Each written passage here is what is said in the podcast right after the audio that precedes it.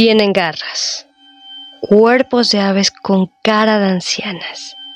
Se encuentran en ocasiones cerca de ríos, en otras cerca de establos con grandes vigas, o incluso las puedes ver en las copas de los árboles. Algunas son buenas, otras incluso te chupan la sangre, pero todas, todas te generan un gran temor. Y desde muchos años atrás tienen esta fama.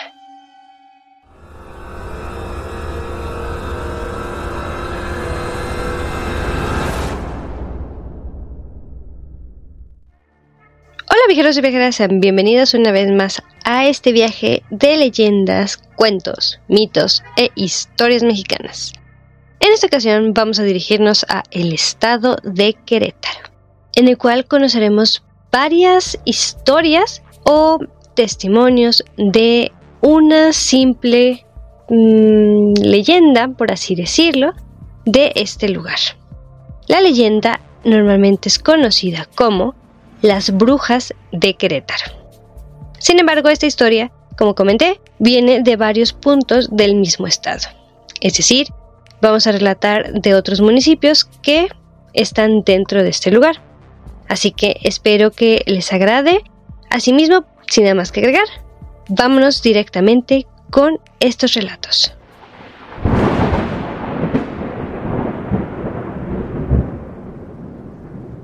Normalmente, cuando uno contaba las leyendas o historias acerca de brujas, la gente llegaba a preocuparle. Incluso les temía salir a la calle y hacía temerosos las historias que contaban a sus hijos, ya sin inculcarles miedo o incluso de atemorizar a los niños de que si hacían algo mal, ellas aparecerían. Otros también los ponían a orar y a rociar cualquier espacio de su casa con agua bendita con tal de defenderse de estas mujeres. Así que para iniciar esta leyenda vamos a contar primeramente el relato de la Casa de las Brujas.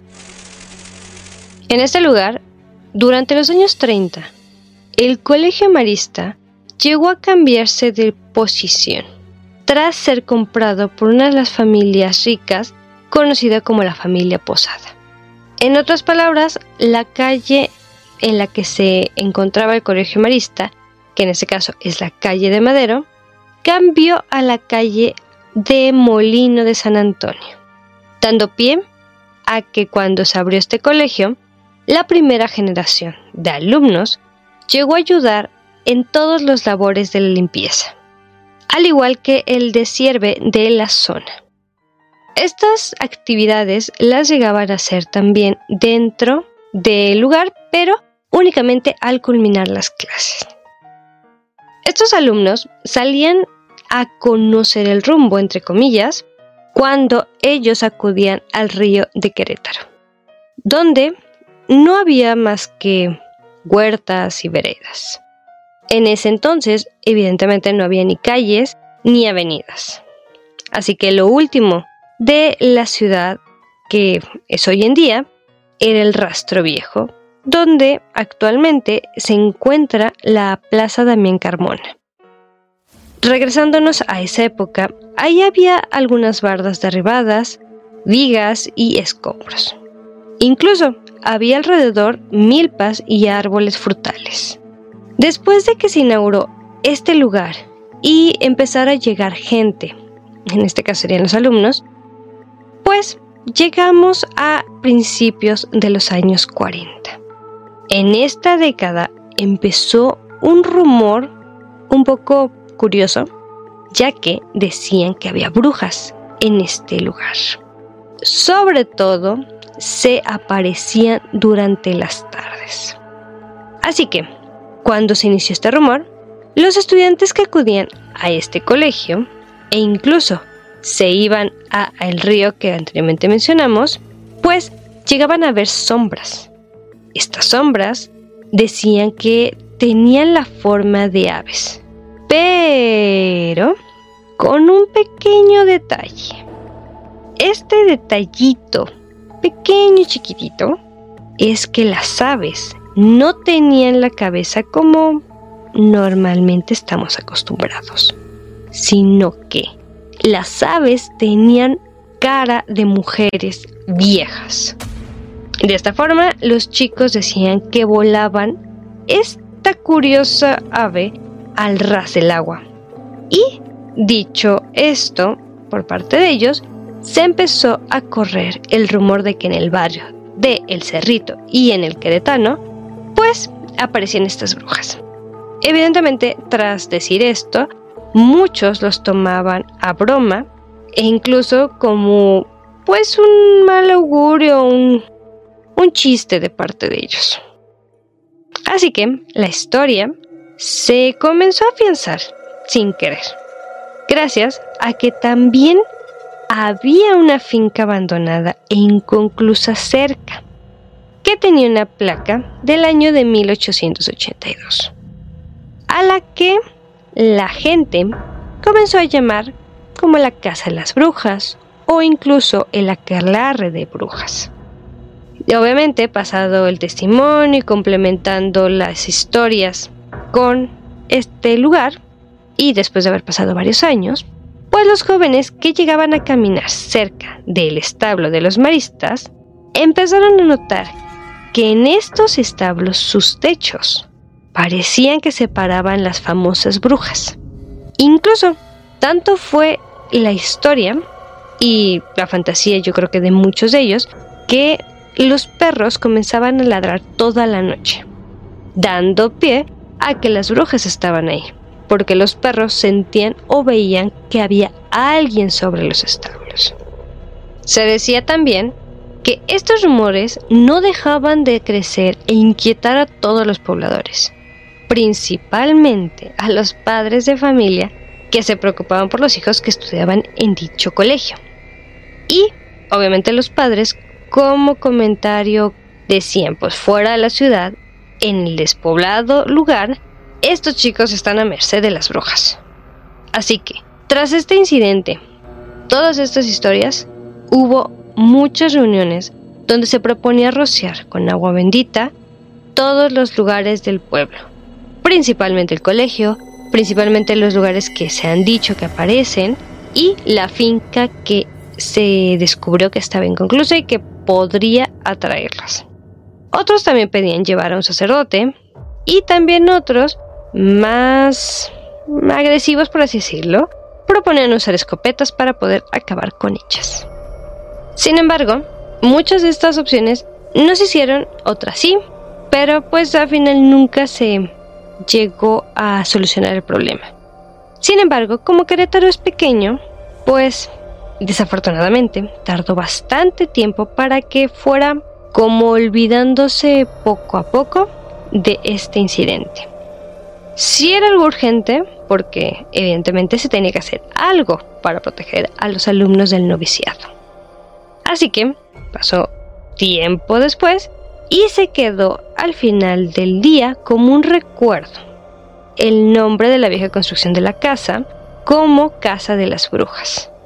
Después sí se remodeló esta casa, se volvió a habitar, sin embargo, por mucho tiempo este lugar daba tanto miedo que de verdad la gente no pasaba por ahí. Incluso preferían rodear el lugar para pasar por enfrente.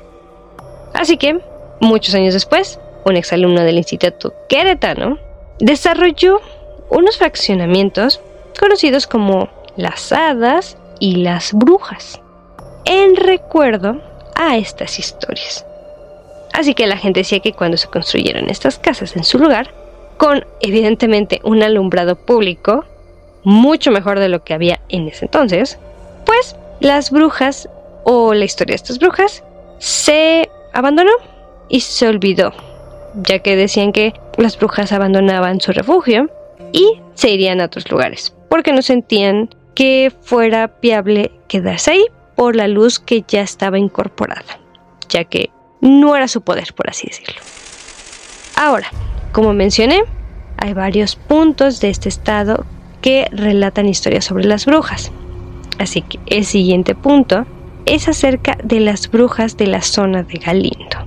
En este lugar se encontraba un hotel que tiene una historia similar al colegio anterior.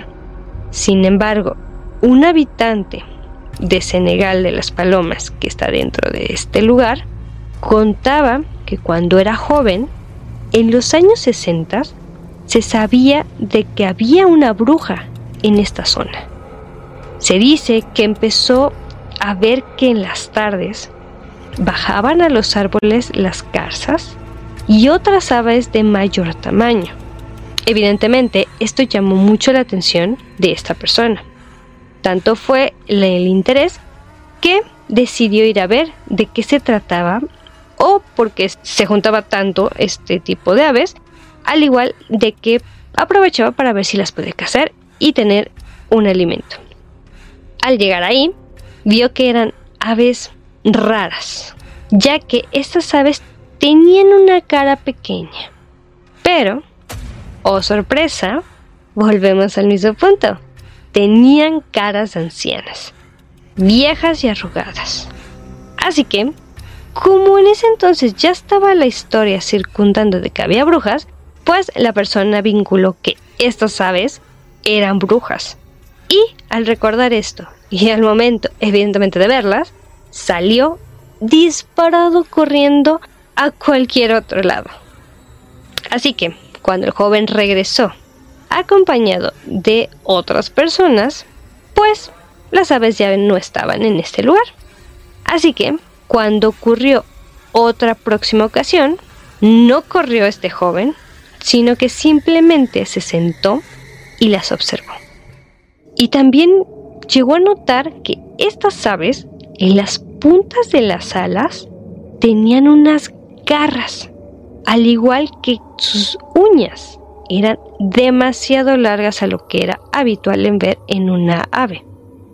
Otro detalle es que vio que podían mover la cabeza y los ojos que podían fijarse en una persona, sobre todo si les estaban viendo.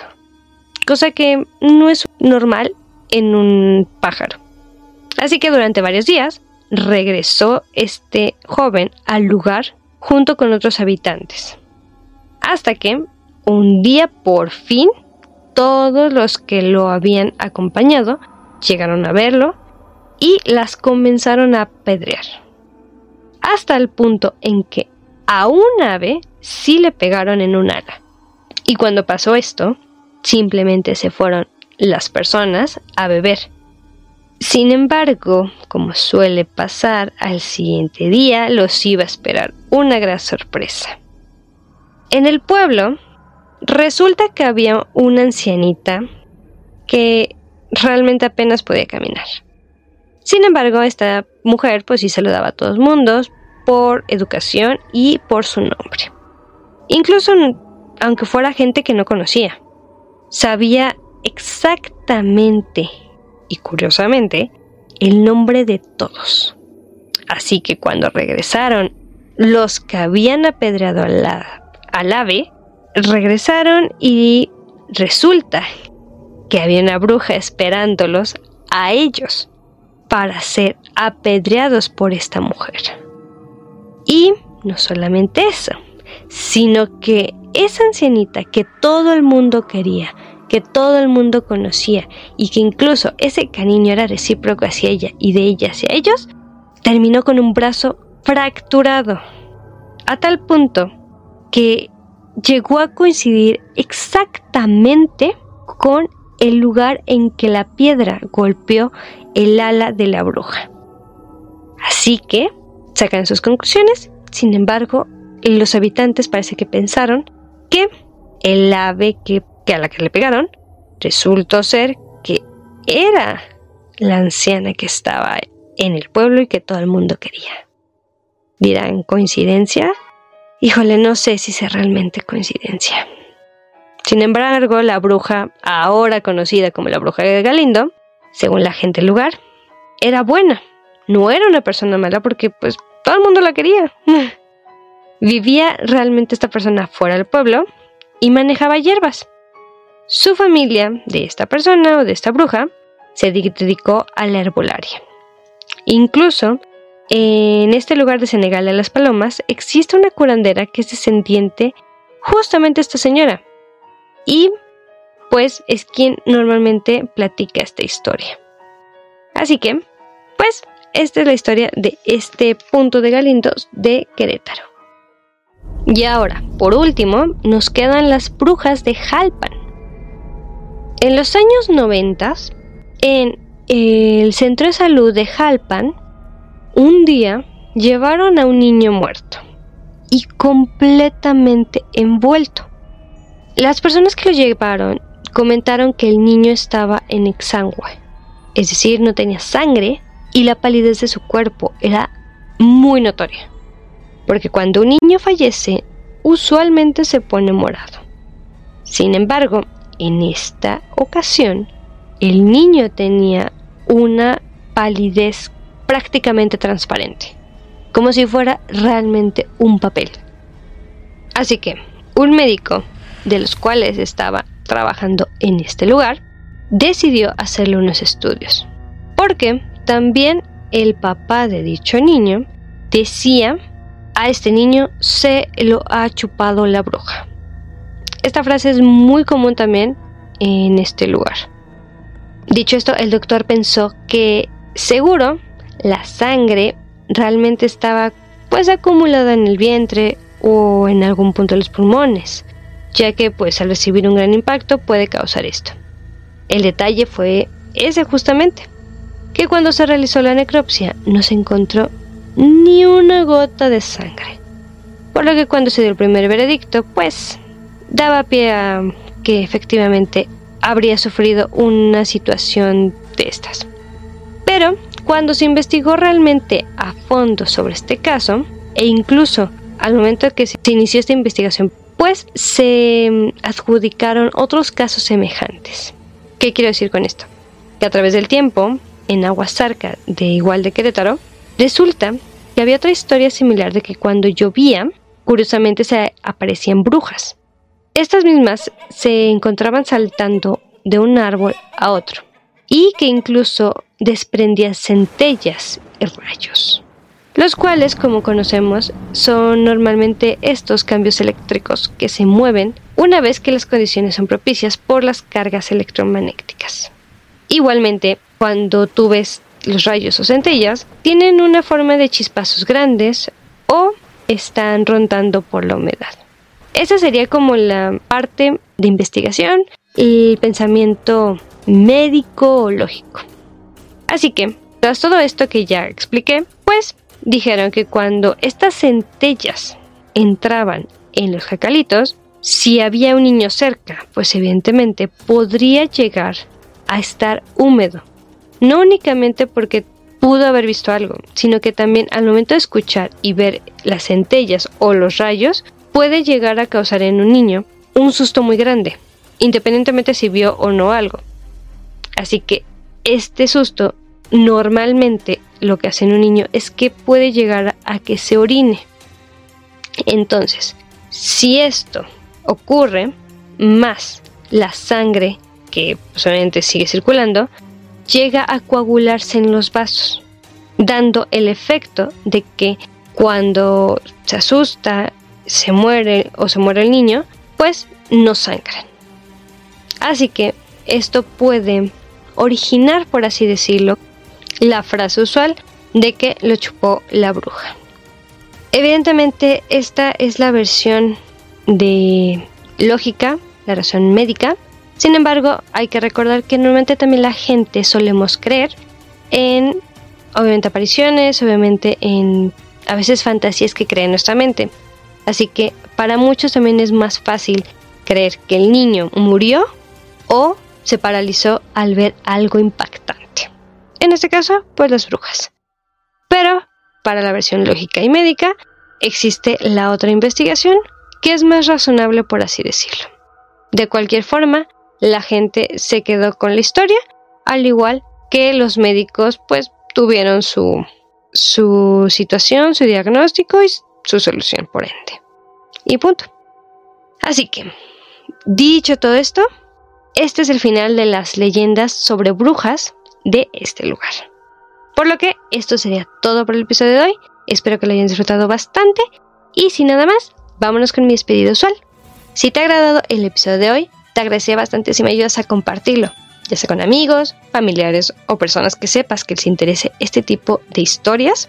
Asimismo, te invito a que me sigas en cualquiera de mis plataformas, YouTube como El Gendaren de México y Spotify en Anchor como Historias Mexicanas. Y sin nada más que agregar, yo espero que tengas una muy buena mañana o una excelente tarde o una amena noche. Nos estaremos escuchando en el siguiente episodio con un nuevo destino y un nuevo relato. Hasta pronto, bye.